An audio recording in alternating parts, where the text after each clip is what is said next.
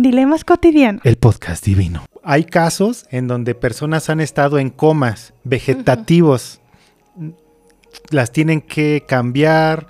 No te mueves para nada. Estás, está- estar en comas es una. Es como si estuvieras ahí muerto nada más. Solamente que siguen tus procesos vitales. Hay gente que ha regresado del coma y le ha dicho a la persona que lo cuidaba, oye, yo te escuché diciéndome tal historia en la noche que me contaste tal cosa. Y también escuché que pues un día tuviste un problema con tu novio y me lo platicaste. Entonces sí estaba vivo, estaba consciente y estaba escuchando. Hay casos en los que el daño es tanto que no te escuchan, no te ven, pero eso parece que va a ser un misterio. ¿Cómo tú sabes que lo que, Que está la otra ahí persona, Ajá. o sea, qué nivel de conciencia Exacto, tiene, ¿no? eso no se puede, ni siquiera poniéndole eh, estas cosas que se le llaman electrocardiogramas, No. porque lo que tú ves son ondas y las ondas no son niveles de conciencia. ¿Cómo yo mido un qué tanto tú me puedes escuchar viendo una onda? No, es imposible. Entonces sí es un misterio, Ajá. pero aún así tienes que tomar la decisión. ¿Lo vas a le vas lo vas a desconectar o lo vas a dejar vivo? ¿Y eso es penado o no es penado? Eh, es que ahí está la cosa. No se quieren meter, por ejemplo, aquí en México es ilegal incluso pensarlo, ¿no? Sí, sí, sí, o sea, definitivamente, porque es México, ¿no?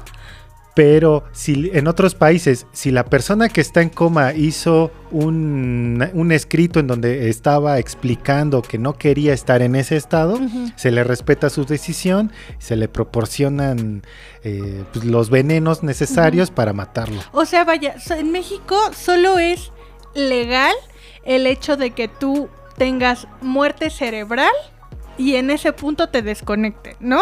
Ajá. Entendiendo como que ya todo se acabó y nada más puedes seguir vivo, conectado, pero tu cerebro ya, o sea, Ajá. frito. Sí. Entonces ahí sí es legal. Es legal, pero porque técnicamente estás muerto. Y ya no te pueden matar. Ajá. Gran idea, diputados, gran idea. Sí, sí, sí. O sea, una muerte Ajá. cerebral significa muerte total. Sí. Si tu sí. corazón sigue funcionando, Es reflejo, es, ¿no? eh, O- no, no, pues, no, puede ser que tus órganos eh, sigan funcionando, incluso que te, eh, que sigas haciendo del baño, todo, todo. Pero si tu cerebro está muerto, Sí, ya, ya Eh, no hay es- forma que reviva. sí, eh, más bien técnicamente estás muerto, Sí. ya, has ya has fallecido. Sí. Entonces, si te desconectan, si te hacen lo que sea, pues como si se lo hicieran a un muerto. Ajá. Entonces no hay ese problema. Ok. Pero en otros países, Pero es que, por ejemplo, sí pasa que a pesar luego de que la gente tiene muerte cerebral, todavía te preguntan, ¿qué hacemos? ¿Lo desconectamos o no? Ah, ya. Ajá. Pero en ese caso el Estado pues, te da la opción. Ajá. Tú te lo quieres llevar, es, te estás llevando un bulto muerto a tu casa para seguirlo alimentando de una manera artificial. Ajá. Tú como ciudadano lo quieres hacer, pues hazlo. Ajá. Aquí en el hospital ya está muerto. Ajá. Ya lo tenemos que sacar a la calle o a los servicios fúnebres. Ajá. ¿Qué vamos a hacer? ¿Qué vamos a hacer? Ok. Ajá. Ajá. ¿Qué me decías de los países desarrollados? Ah, donde ya hay esta opción de desconectarlo o conectarlo que siga conectado.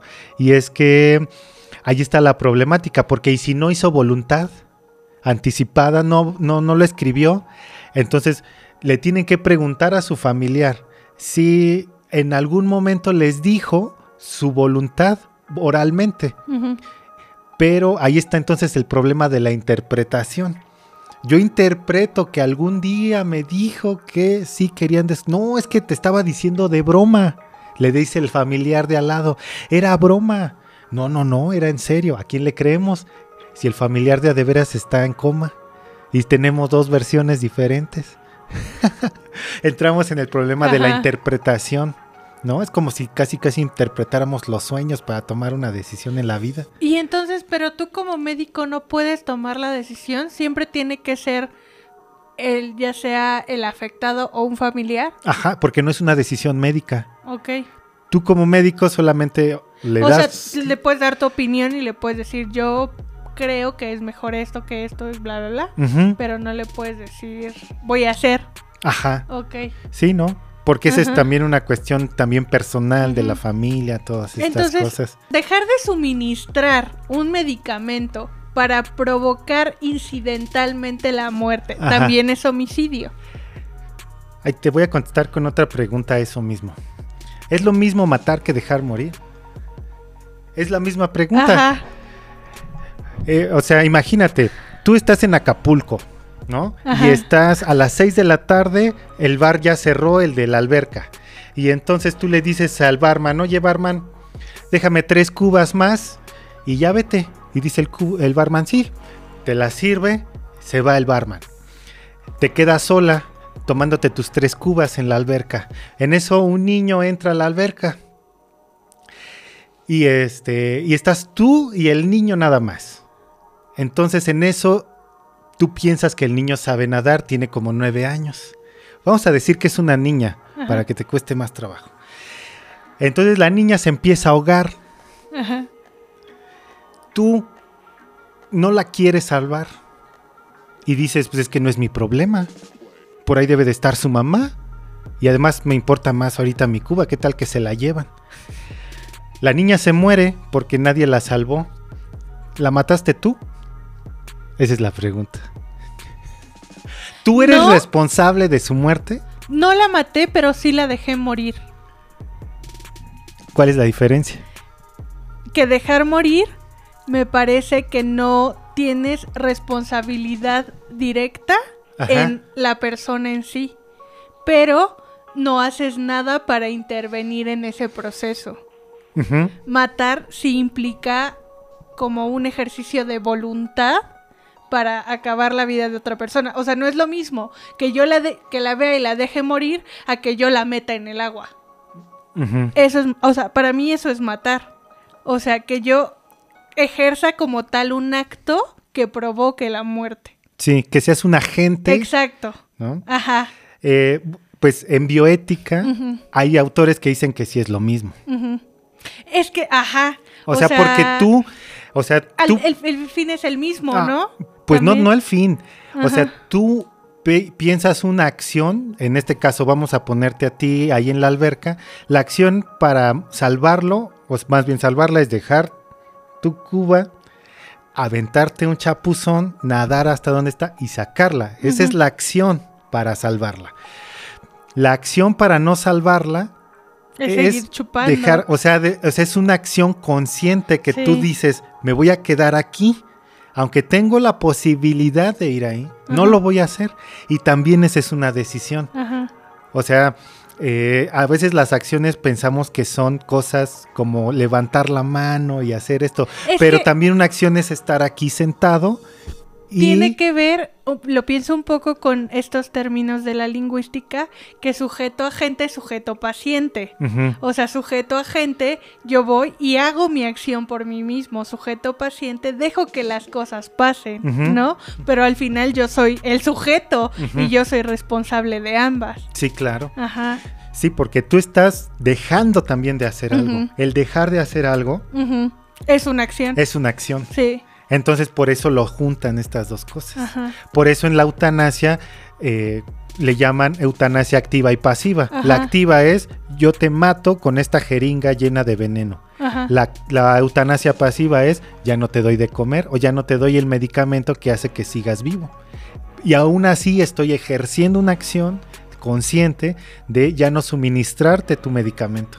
Eso va a hacer que te mueras al fin y al cabo. Entonces está, está esa cuestión, ¿cómo ves?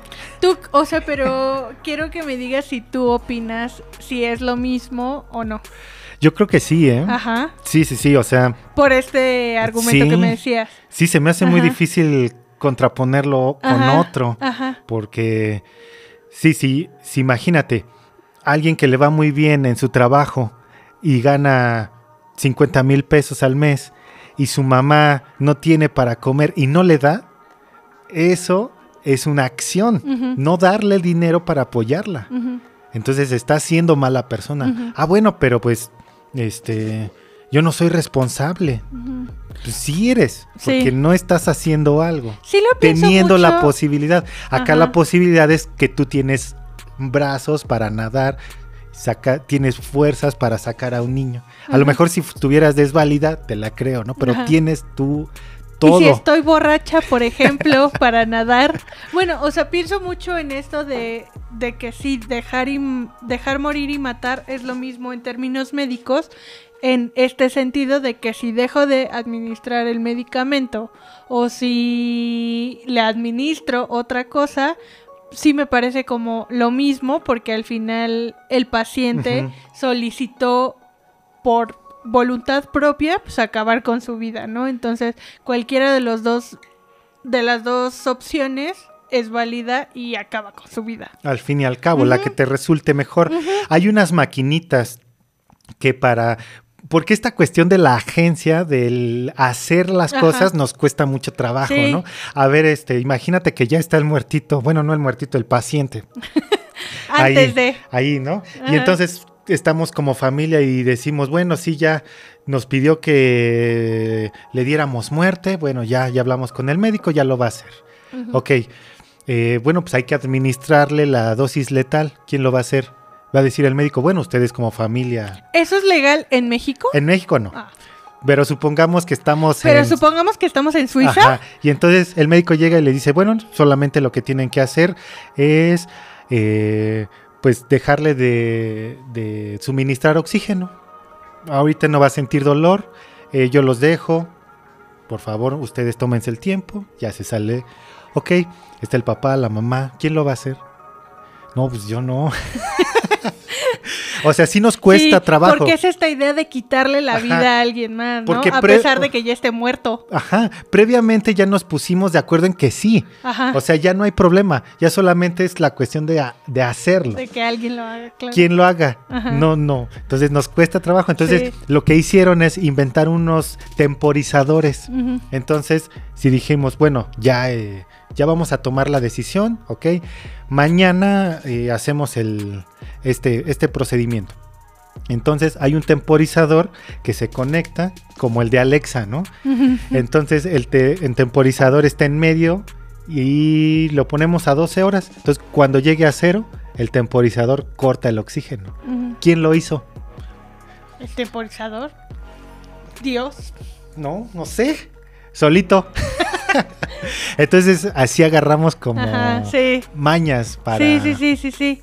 Y por ejemplo, o sea, en México, si yo tengo un familiar que lleva 10 años en coma, que yo ya sé que no va a despertar, que solamente está usando una cama, recursos, tiempo, esfuerzo, pero que yo ya sé que no va a despertar porque está en coma, ¿se puede desconectar? o no? en México no. O sea, tengo que mantenerlo a pesar de que él se esté deteriorando. O sea, no importa lo que pase, no importa que esté 15 años, lo tengo que mantener hasta que sea el fin natural de su vida. Sí, se hace en la clandestinidad, la verdad. Sí, Ajá, yo he escuchado historias en donde como no es legal, ajá. pero Es que puedes ir a prisión. Puedes ir a prisión en el peor de los casos. En el mejor de los casos te quitan tu cédula profesional, ya no puedes ejercer como médico, enfermera, lo que sea. Entonces se hace en la, en la clandestinidad, pues administrale esto. Pues no se ve en, el- en la autopsia o no sé, se ve como causas naturales. Ah, bueno. Dilemas cotidianos. El podcast divino.